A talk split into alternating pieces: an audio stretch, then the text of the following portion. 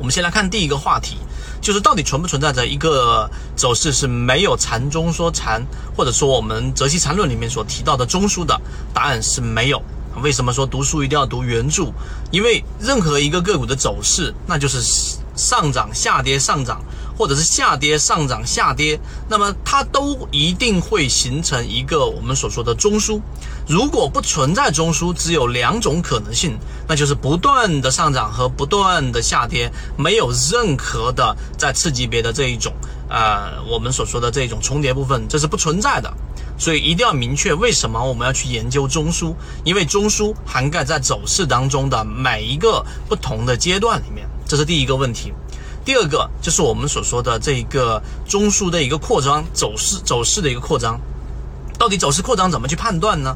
这一点也很好理解，因为走势扩张里面，我们说走势里面分为上涨、下跌和盘整嘛，对不对？例如说一个中枢在盘整过程当中的走势到底有没有结束，以及一只个股在上涨过程当中的走势，它到底有没有结束？对吧？相反呢，下跌有没有结束的关键在什么地方？首先，我们要有一个明确的定义。第三点，我们要明白，我们所说的走势和我们所说的盘整，它里面的这个趋势和盘整有一个很明显的差异，就是盘整里面只包含着一个我们所说的禅中说禅的这个中枢，只包含一个。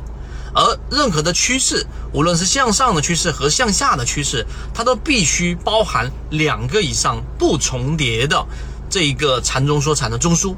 这一点啊，一定要明确。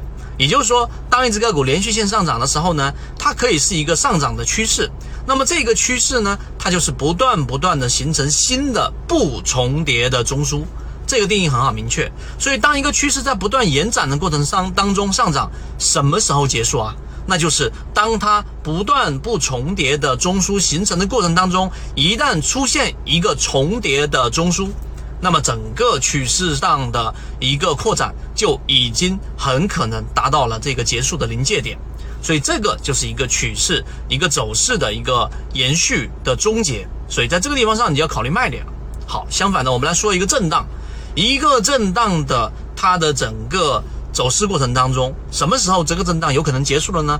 也就是当它记住同级别同向的禅中说禅中枢形成了两个不重叠的这一个中枢的时候，就代表它已经形成了一个趋势了，整个盘整就已经结束了。你认真去思考后面我所讲的这一段，那基本上对于你去什么时候介入、什么时候卖出、什么时候等待，会有一个很好的启发。希望今天我们的三十分钟关于中枢的很内核、很干货的这个部分，能够对你的交易有所启发。当然，只是一个启发还不够，你需要有完整的系统，需要在交易过程当中去对比到底在什么位置，第一类型、第二类型、第三类型怎么判断，怎么判断背驰这些很基础的概念，要有一个系统的认识。好，和你一起终身进化。